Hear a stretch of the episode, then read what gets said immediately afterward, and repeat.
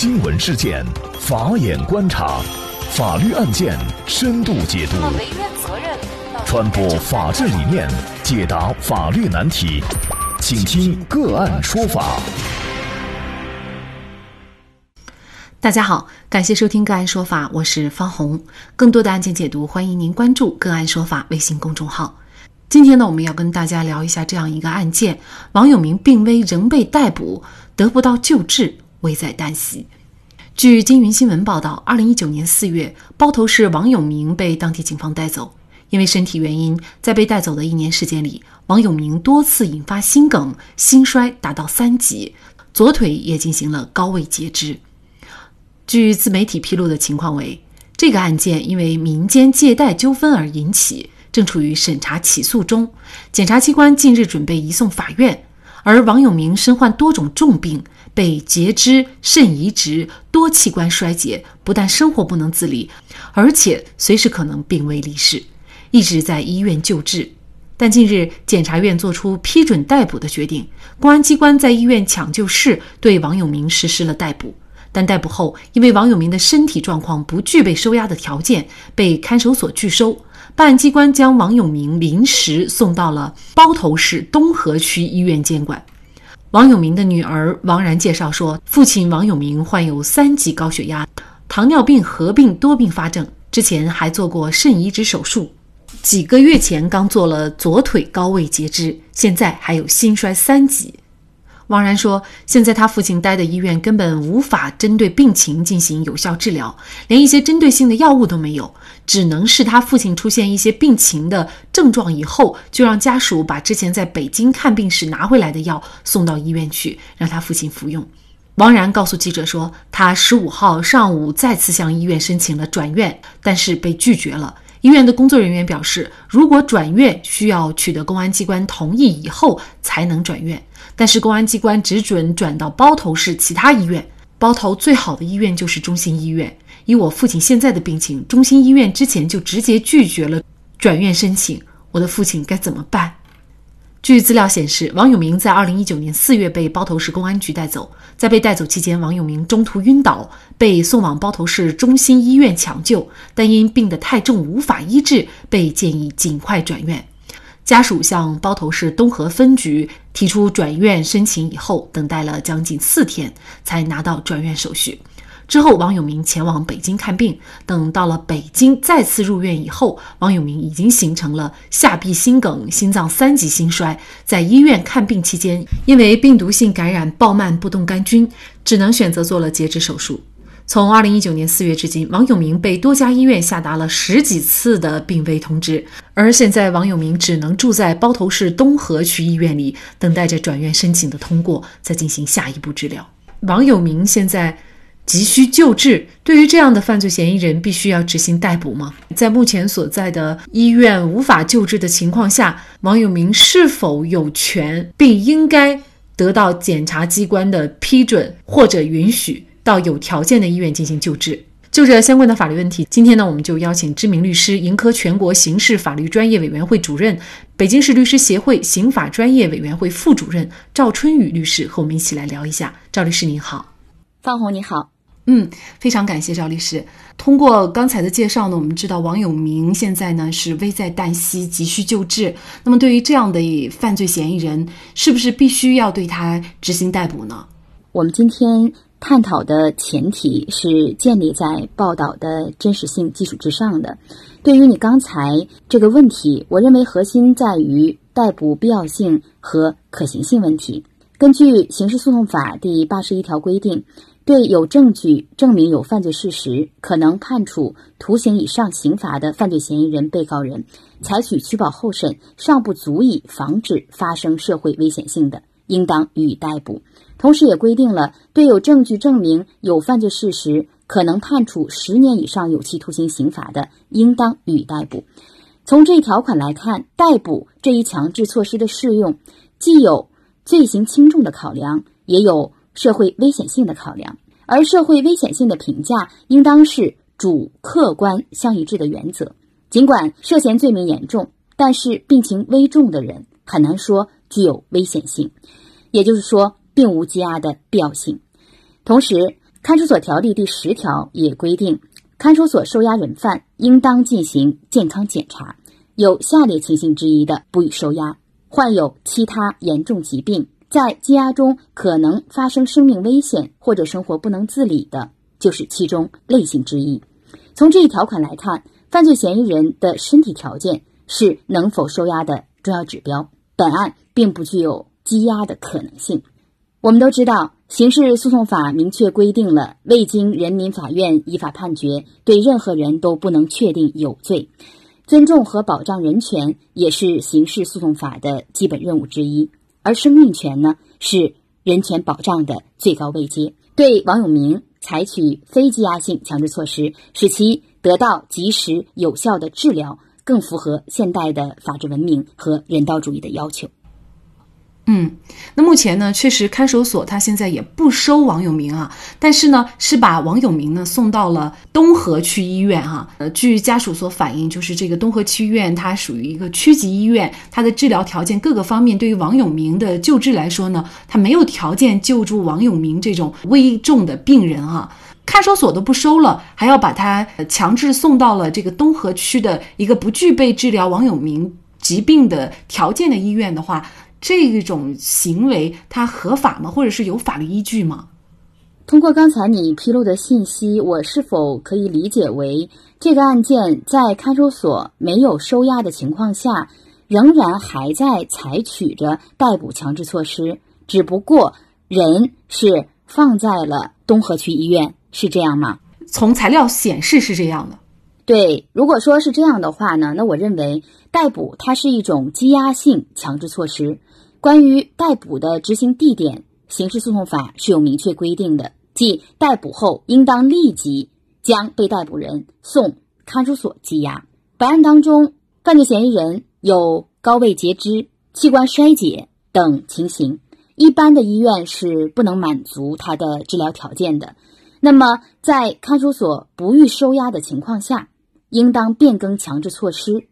允许家属带病人到有条件的医院进行救治，而非去送到不具备救治能力的东河区医院。如果王永明在东河区医院住院期间，如前所述，仍对其适用逮捕强制措施的话，表面上看是在救治，但并非有效的救治。且其逮捕的执行地点涉嫌违法。关于执行地点违法的法律后果呢？我们可以类比《刑事诉讼法》关于指定居所监视居住的相关规定。《刑事诉讼法》第七十五条规定，指定居所监视居住不得在羁押场所、专门的办案场所执行。司法实践中，违反执行地点的规定，在专门办案场所等采取指定居所。监视居住的强制措施所取得的犯罪嫌疑人口供是要作为非法证据予以排除的，从而否定其程序的正当性，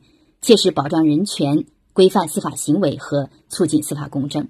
那么本案当中，看守所不予收押，法律亦未规定可以在医院羁押，所以逮捕的强制措施的适用是缺乏依据的，应当予以纠正。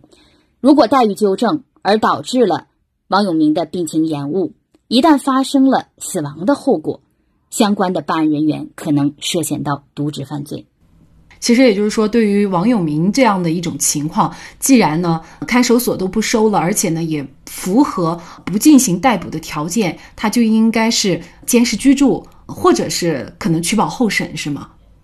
他是否可以？取保候审或者监视居住，因为如果一旦强制措施变化了的话，那么他的就医的自主性就已经增强了。从我来看，在看守所不收押的情况下，在医院采取逮捕措施本身就是缺乏法律依据的，所以也不存在着说我要转院要经过他批准的这个问题，就是皮之不存，毛将焉附。其实本案当中，根据。刑事诉讼法第七十四条的规定，对符合逮捕条件但患有严重疾病、生活不能自理的，可以监视居住。本案是符合监视居住的条件的，同时也符合刑事诉讼法第六十七条规定，可以取保候审。但是相对来说，取保候审它更有利于救治医院的选择和节约司法资源。通过比较域外法可见，不论美国、德国或者法国，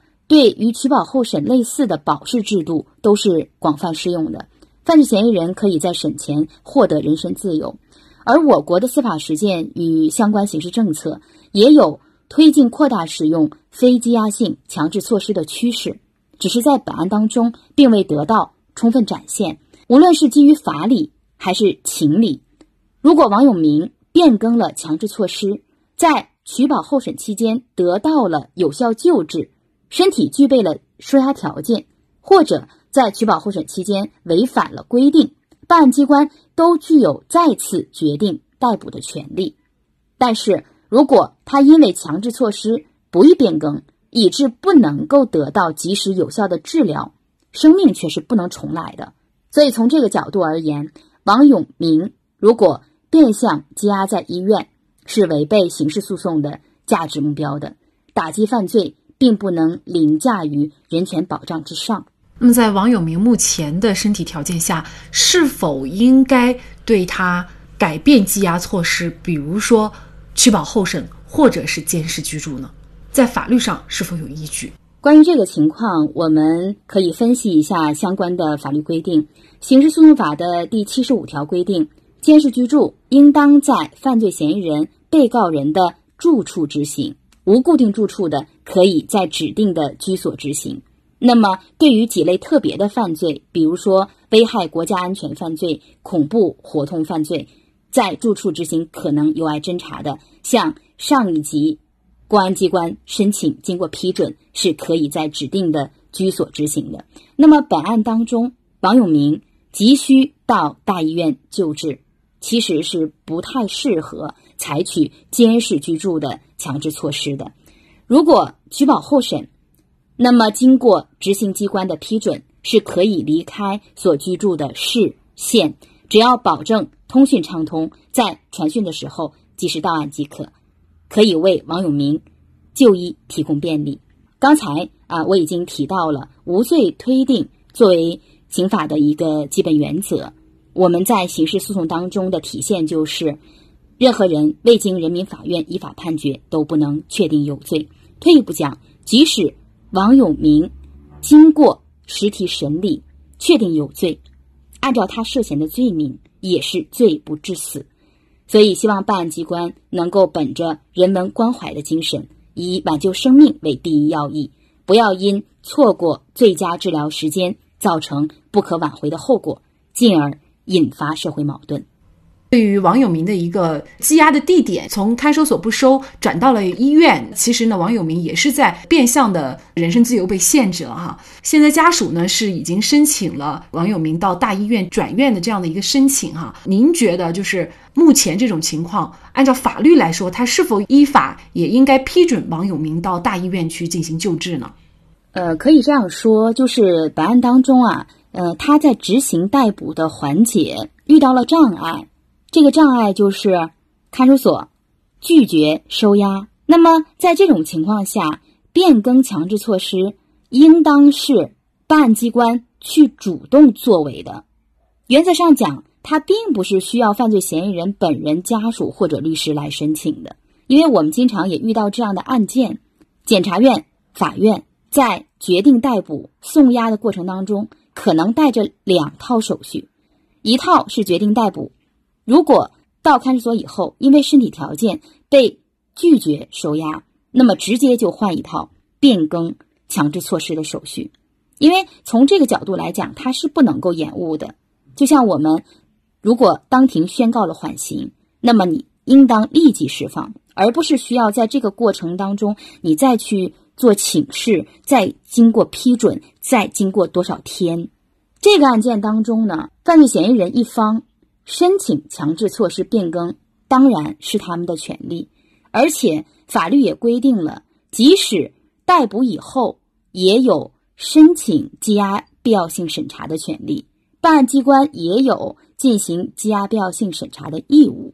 但是，我认为不能把义务强加于犯罪嫌疑人一方，而应当由办案机关主动来解决这个问题。那在办案机关不作为的情况下，当然是可以。依法依规进行投诉的。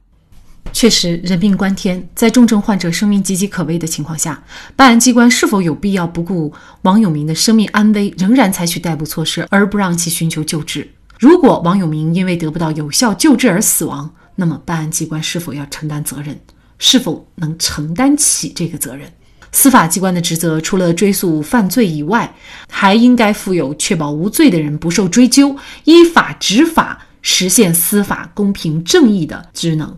好，在这里再一次感谢知名律师、盈科全国刑事法律专业委员会主任、北京市律师协会刑法专业委员会副主任赵春雨律师。那么，大家如果想获得我们节目的图文资料，欢迎您关注“个案说法”的微信公众号，在历史消息当中就可以找到这期节目的全部图文资料。那么，大家在生活工作当中遇到一些法律问题呢，也欢迎大家向我们进行咨询。您可以添加幺五九七四八二七四六七这部手机号码的微信号，就可以找到我们。他们都非常的资深、专业和负责人。感谢您的收听，我们下期节目再见。